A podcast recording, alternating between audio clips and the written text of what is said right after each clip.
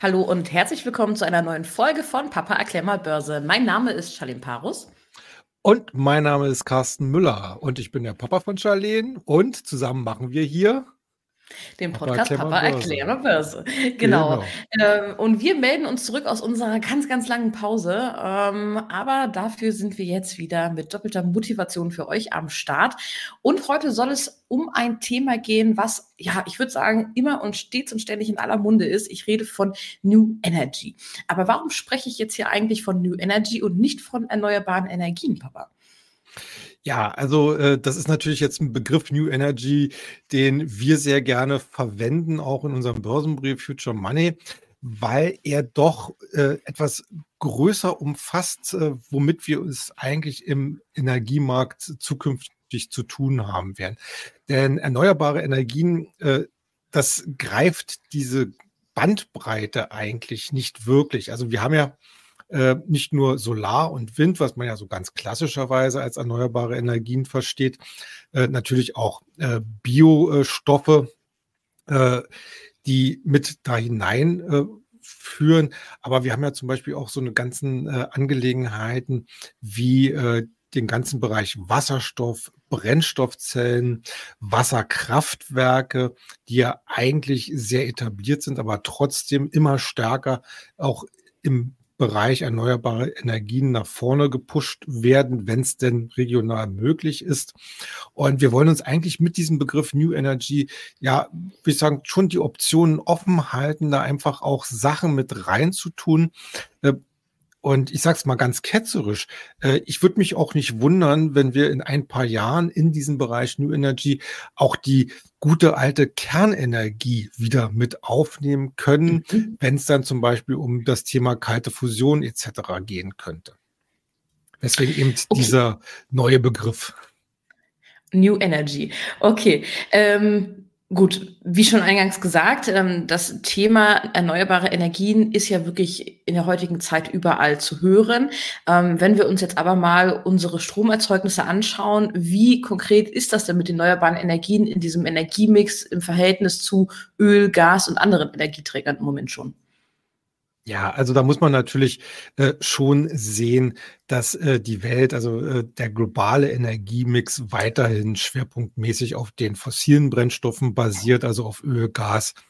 Äh, in der Hauptsache äh, die internationale Energieagentur, die in dieser Hinsicht ja sehr, sehr viele ähm, Statistiken parat hält, äh, summiert momentan nach den, nach den letzt verfügbaren Daten das so auf, dass wir den Bereich der konventionellen Energieträger, also Öl und Gas, immer noch äh, einen Anteil von rund 80 Prozent am weltweiten Energiemix einnehmen. Und das heißt unterm Strich aber auch, dass von Jahr zu Jahr dieser ganze Bereich erneuerbare Energien um jeweils ein, zwei, drei Prozentpunkte mehr äh, zunimmt. Äh, wir haben natürlich regional deutliche Unterschiede. Wir sehen es ja auch, dass zum Beispiel die ausgerufene deutsche Energiewende eigentlich in der Hinsicht kaum Nachahmer im Ausland und erst recht nicht mhm. im globalen Maßstab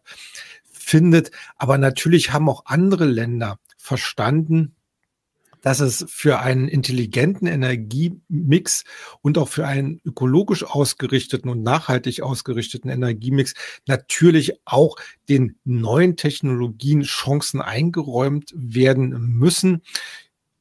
Die meisten äh, versuchen das natürlich auch durch entsprechende Förderungen äh, zu begleiten, halt aber nicht in dieser äh, in diesem Subventionswahnsinn, möchte ich jetzt ja fast sagen, den mhm. Deutschland mhm. äh, seit Jahren betreibt, sondern natürlich müssen sich in anderen Märkten diese Energieträger auch dem Wettbewerb deutlich stärker stellen.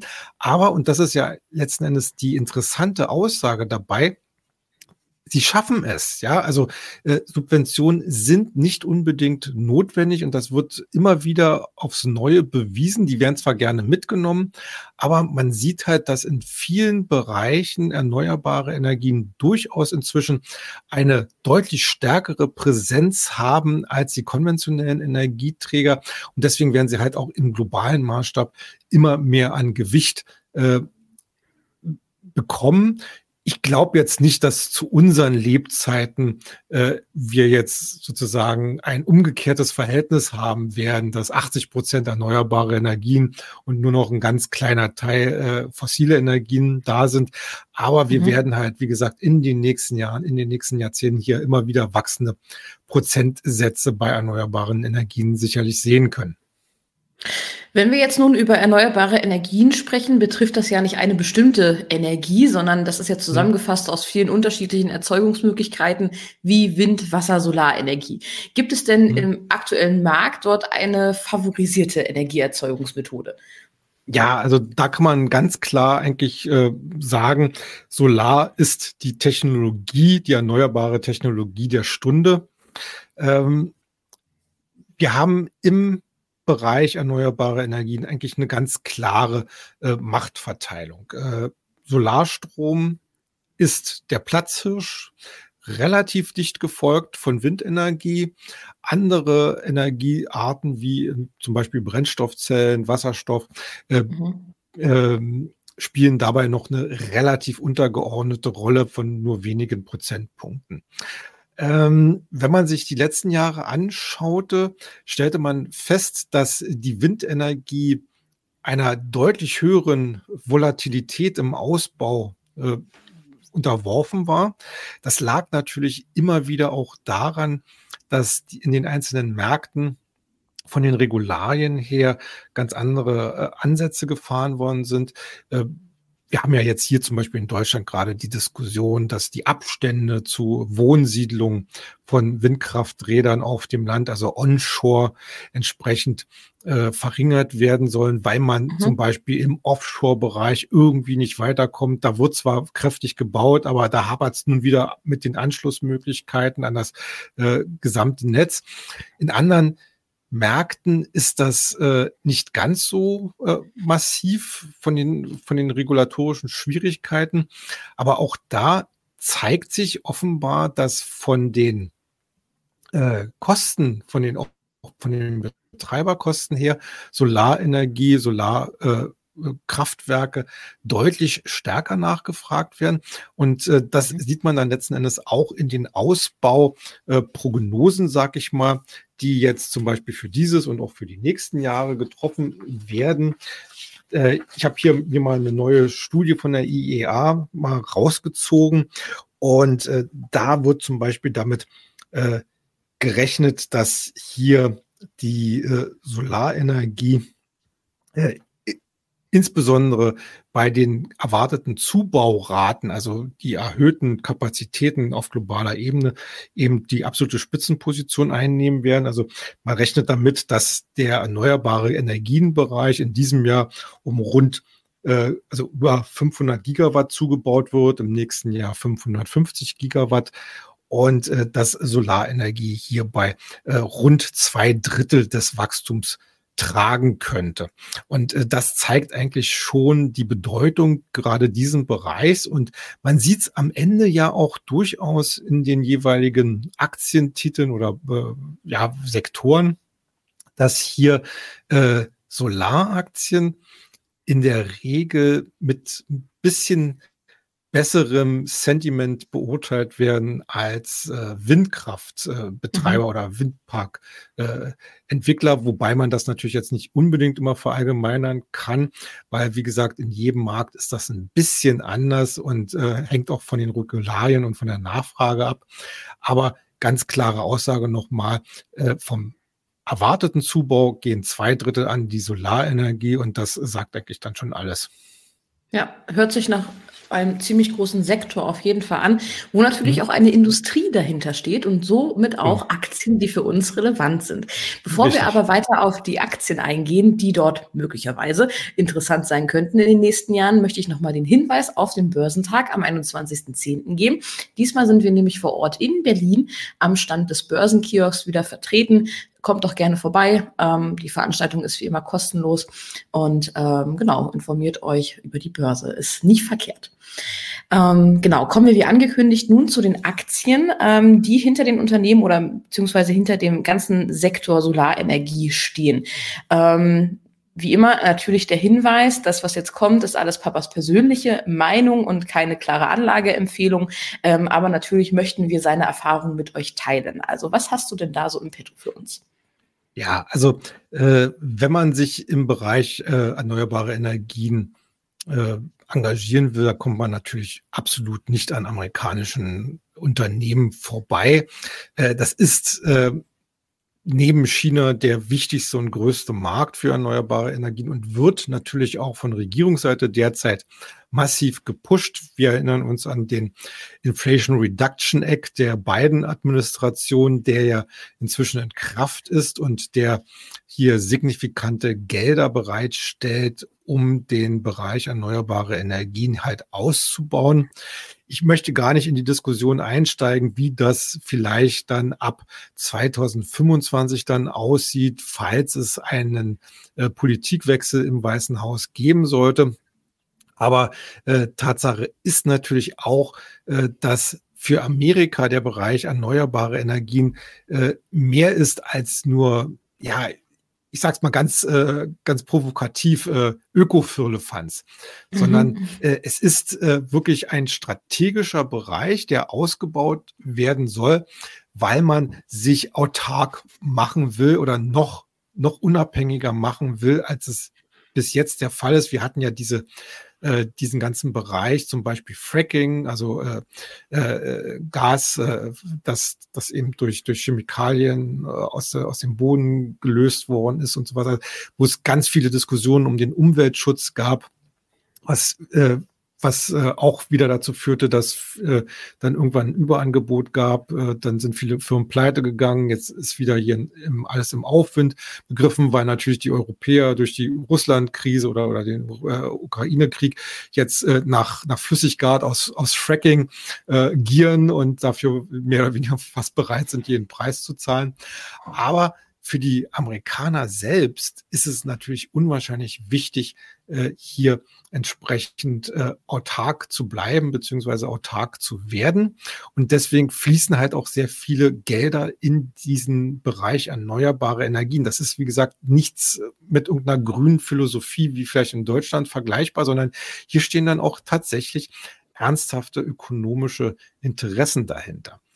Ähm, genug der Vorrede. Mhm. Äh, der, der Aktienbereich, äh, da äh, äh, fallen einige Werte immer wieder in, in den Blick, auch wenn die gesamte Branche in den letzten Monaten richtig ordentlich was auf den Deckel bekommen hat. Zum Beispiel Next Era Energy. Next Era ist der größte äh, Produzent von Solarstrom in Amerika äh, und hat auch äh, vor allen Dingen durch seine Aktivitäten beziehungsweise Tochter von äh, Florida Power and Light Company äh, die äh, Möglichkeit, hier wirklich einen sehr soliden Cashflow-Strom zu produzieren.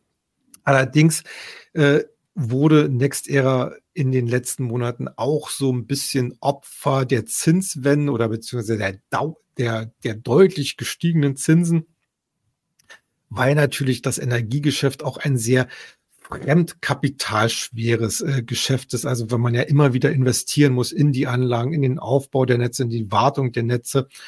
Und äh, natürlich auch zusätzlich die Fragestellung, äh, wie werden denn zukünftige Gewinnerwartungen in den äh, in die Gegenwart abgezinst, um daraus eine entsprechende Bewertung äh, zu resultieren, die dann halt an der Börse eine Rolle spielt. Und das war deutlich negativer Gegenwind, der halt der Aktie extrem zu schaffen gemacht hat. Aber wir sind hier bei, zum Beispiel jetzt hier bei Future Money, sind wir eigentlich äh, der, der Meinung, äh, dass hier die, die Abschläge, die die Aktie gezeigt haben in den letzten Monaten, weit über das nötige Maß hinausgegangen gegangen sind. Es gibt ja dieses äh, berühmte Sprichwort, ne, never catch a falling knife. Also äh, greife nicht in ein fallendes Messer. Das fällt einem sicherlich dann beim Blick auf den Aktienkurs von Next Era Energy auch so ein bisschen ein. Aber wir haben nach unserer Analyse halt schon äh, dafür plädiert oder wir plädieren dafür oder ich plädiere dafür, dass man sagt, okay, äh, das sind vollkommen überzogene Abverkäufe und äh, da könnte es nicht schaden, zumindest mal einen Fuß in die Tür zu stellen. Mhm. Der zweite Wert, den ich auf der Liste habe, das ist Brookfield Renewables.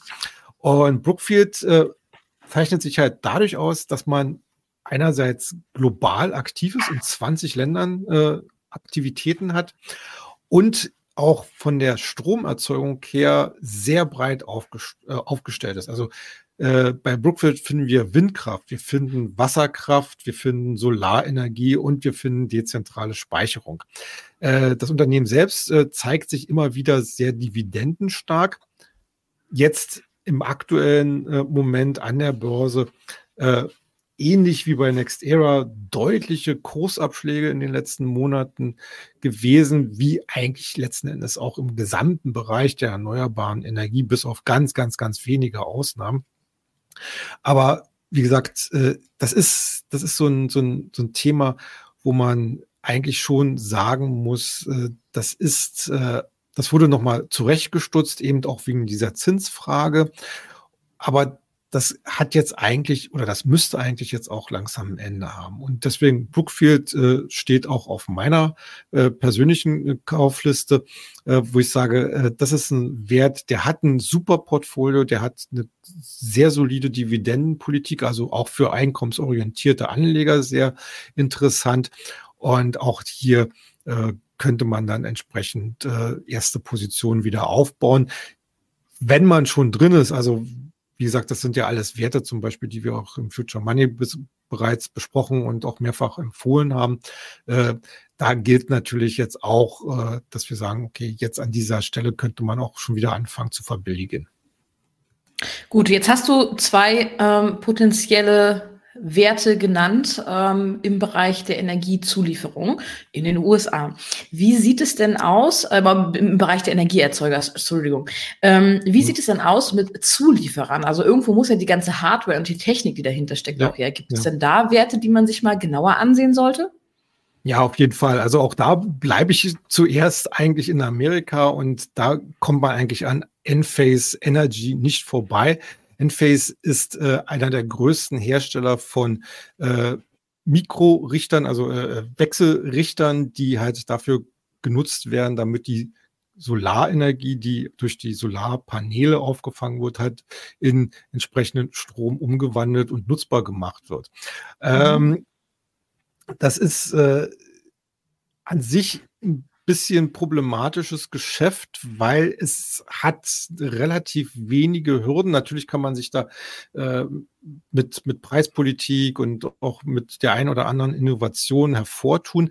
Aber es ist äh, auch ein sehr wettbewerbsintensives äh, Geschäft. Äh, also Enphase hatte da auch durchaus in den vergangenen Jahren mal das eine oder andere Mal immer wieder Schwierigkeiten. Und wir haben zum Beispiel hier in Deutschland haben wir ja auch einen Konkurrenten SMA Solar, die ja auch äh, Mikrorichter äh, herstellen. Aber dennoch als einer der Marktführer in diesem Bereich. Und ich glaube, wie gesagt, wenn man der Leitlinie folgt, dass Solarenergie oder der Ausbau von Solarenergie und Photovoltaikanlagen äh, ein deutlich höheres Wachstumsmomentum aufweisen als andere im Bereich erneuerbare Energien, dann ist eigentlich Enphase Energy im Bereich der Zulieferer, äh, ja, muss ich sagen, schon eine Top, äh, ein Top-Favorit. Das gleiche gilt am Ende dann auch für First Solar. First Solar ist einer der größten Hersteller äh, von Solarmodulen, also sprich die, die dann das Sonnenlicht einfangen.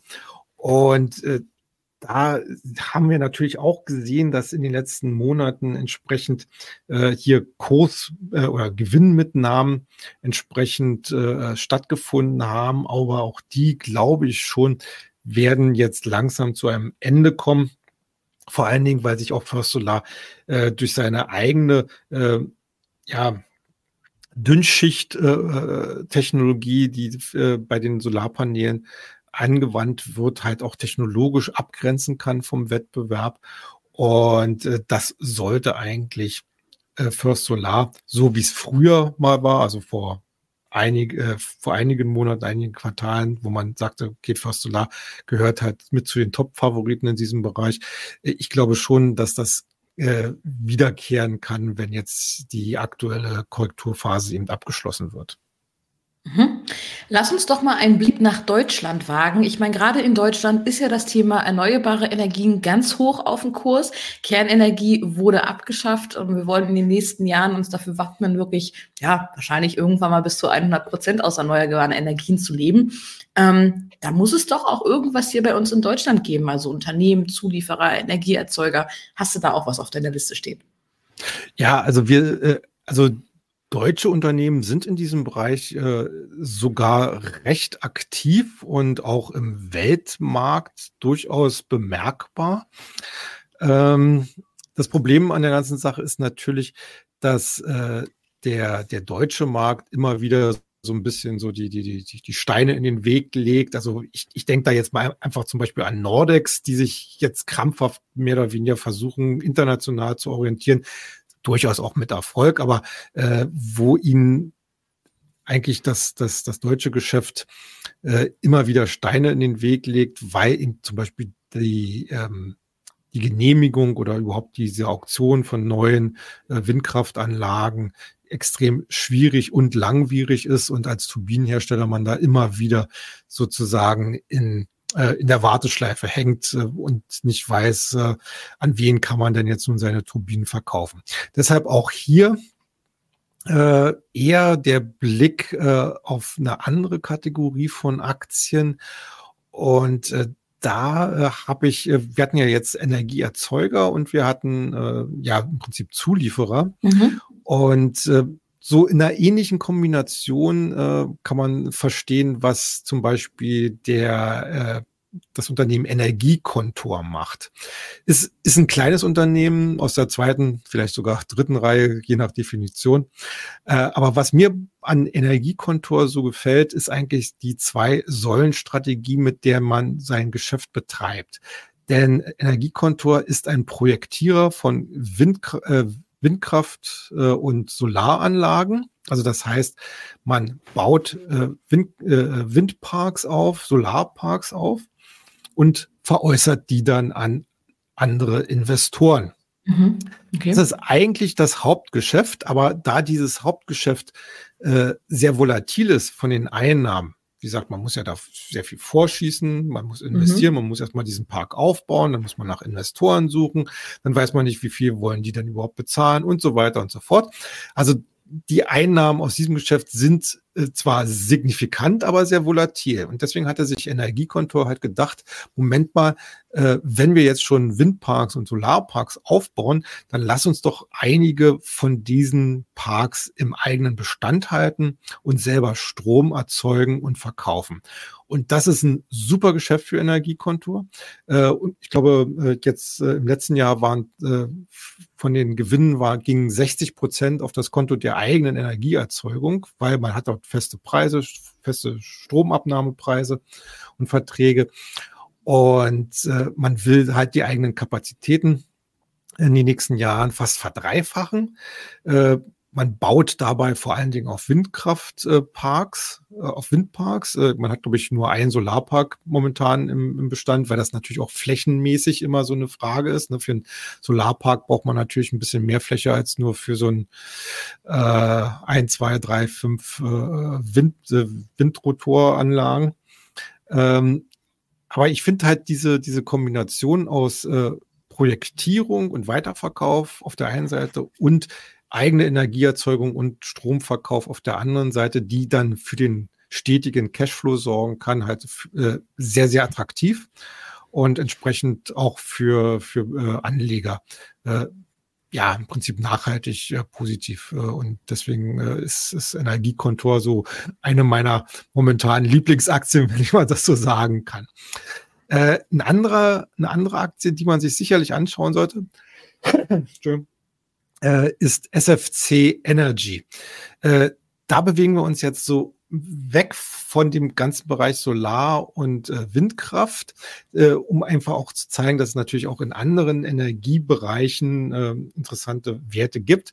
Denn SFC Energy stellt Brennstoffzellen her. Brennstoffzellen sind an sich inzwischen ja fast schon ein alter Hut. Also äh, SFC äh, baut seine Brennstoffzellen auf Basis Methanol beziehungsweise äh, seit seit einigen Jahren auch auf Wasserstoffbasis. Äh, die Methanol-Brennstoffzellen werden, glaube ich, schon seit Anfang der 2000er Jahre vertrieben.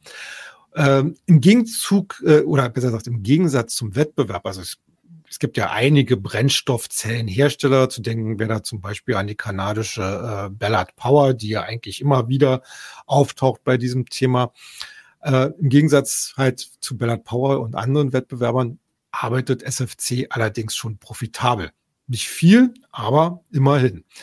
Und äh, jüngst hatte man eine ganz in interessante Meldung abgesetzt, denn man hat einen neuen Prototypen vorgestellt, der eine, äh, der eine äh, Nennleistung von bis zu 200 Kilowatt äh, schaffen kann.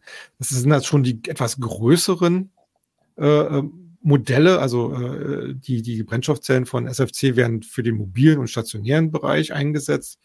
Und bisher hat man da eher so die kleinen und mittleren äh, Leistungsgrößen bedient und jetzt will man halt auch in den großen Bereich, äh, was dann quasi die Angebotspalette deutlich abrunden könnte. Und äh, wenn ich das, äh, ich habe das gerade äh, heute auch gesehen, ähm, im, im Nachrichtenbereich, äh, man hat äh, von der Deutschen Telekom, von einer Tochter der Deutschen Telekom, hat man einen Auftrag bekommen, diese Tochter, die wohl die äh, mobilen äh, Antennenanlagen oder was auch immer äh, äh, pflegt und, und sicherstellt, dass sie mit Strom versorgt wird, dass man die jetzt auch mit Brennstoffzellen entsprechend äh, mhm. beliefert. Und das ist natürlich äh, ein ganz, ganz wichtiger Referenzkunde, der, denke ich mal, auch äh, geeignet ist, um Nachahmer dann zu finden.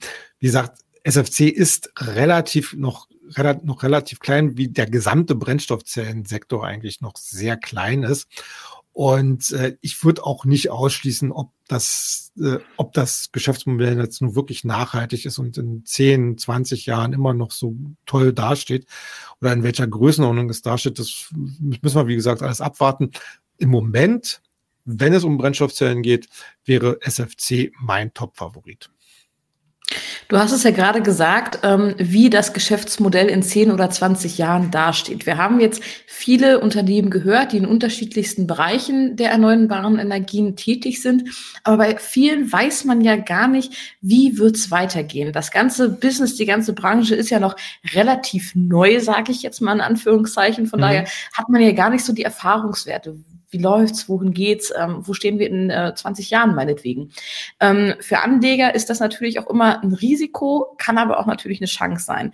Ähm, um sich da so ein bisschen das Risiko rauszunehmen, bin ich ja immer ein Fan von ETFs. Hast du da mhm. noch einen ETF, den du uns da auf dem Weg mitgeben kannst? Ja, auf jeden Fall. Also ganz, ganz äh, global gesprochen, also ETFs, und das sage ich jetzt mal auch ein bisschen aus Eigennutz, dazu gleich mehr. Äh, ETFs sind natürlich gerade bei Themen, die halt noch in den Kinderschuhen stecken ähm, und wo man, wie du richtig gesagt hast, noch gar nicht weiß, wer sich dann am Ende als Marktführer positionieren und bleiben kann, äh, sind ETFs natürlich äh, eine wunderbare Möglichkeit, relativ kostengünstig eine sehr gute Marktabdeckung, Risikostreuung zu bekommen. Mhm. Ähm, aus diesem, äh, ja, und natürlich gibt es auch im Bereich Energie oder New Energy entsprechende ETFs, äh, die ich äh, sehr spannend finde. Äh, meine aktuelle äh, Top-Empfehlung in der Hinsicht wäre hier der iShares Global Clean Energy ETF. iShares, das ist ja die äh, ETF-Tochter von BlackRock. Äh, das ist ein ETF, der sehr relativ breit aufgestellt hat, rund 100 Werte äh, im Portfolio. Äh, interessant sicherlich auch hier für einkommensorientierte Anleger, weil das ein ausschüttender Fonds äh, oder beziehungsweise ETF ist. Das heißt also, äh, wenn aus den äh, Fonds äh, Bestandteilen, Mitgliedern entsprechend hier äh, Dividenden gezahlt werden etc., werden die halt an die Anteilseigner weitergegeben und nicht reinvestiert. Mhm. Ähm, Kostenquote sind äh, 0,61 Prozent im Jahr. Das ist relativ teuer im ETF-Bereich. Aber äh, ich äh, muss, muss sagen, es ist trotzdem eine ganz spannende Angelegenheit. Äh, allerdings konnte dieser äh, ETF seine, seine persönlichen Stärken noch nicht wirklich so ausspielen. Also er ist noch relativ äh, jung und äh, deswegen hat er sich, äh, also er ist im Prinzip zum Zeitpunkt äh, rausgekommen, wo der Hype mit alternativen oder neuen Energien halt sehr hoch war, ist ja gerade mhm. rausgekommen äh, und hat jetzt die ganze Korrektur halt mitgemacht. Deswegen liegt er ungefähr 50 Prozent seit Auflegung im Minus. Aber ich denke ui, mal, das ist, äh, das ist gerade, gerade auch so ein bisschen für Schnäppchenjäger und mit, für Leute, die so ein bisschen auch äh, einen längerfristigen Horizont haben, äh, durchaus eine interessante Angelegenheit äh, hier sich, wie gesagt, ein paar Stücke äh, in, ins Depot zu legen. Und natürlich gibt's auch im Markt ganz äh, eine ganze Reihe weiterer äh, ETFs in diesem Bereich, auch in anderen Bereichen, die spezielle Spezifikationen und auch äh, spezielle Ansprüche, äh, die Anleger vielleicht haben könnten, äh, befriedigen können. Äh, in der Hinsicht dann ein, eine Werbung in eigener Sache. Äh, seit einiger einigen Wochen äh, schreibe ich den Bernecker ETF Report, der, wie der Name schon sagt, bei, in, bei den Hans A. Bernecker Börsenbriefe aus Düsseldorf erscheint. Ähm, würde mich freuen, wenn ihr da vielleicht einfach mal reinschaut. Also alle Ausgaben sind bis 31. Oktober frei auf der Internetseite von äh, Bernecker, also bei www.bernecker.info äh, einsehbar wir schreiben das auf jeden Fall, denke ich mal, auch in die Show Notes. Und äh, ja, da würde ich mich dann halt freuen, äh, wenn der eine oder andere dabei bleibt. Sehr schön. Ja, viel gehört, ähm, viele Werte. Du hast uns noch ein ETF mit auf den Weg gegeben. Ähm, wie immer gilt natürlich für euch, holt eure Informationen an unterschiedlichen Stellen, Kopf entscheiden bei der Investition. Das soll es für heute ja. auch gewesen sein. Danke, Papa, für deine Einschätzung zum Gerne. Thema New Energy. Und ja, wir hören uns dann in der nächsten Woche wieder. Ja, macht's gut. Tschüss.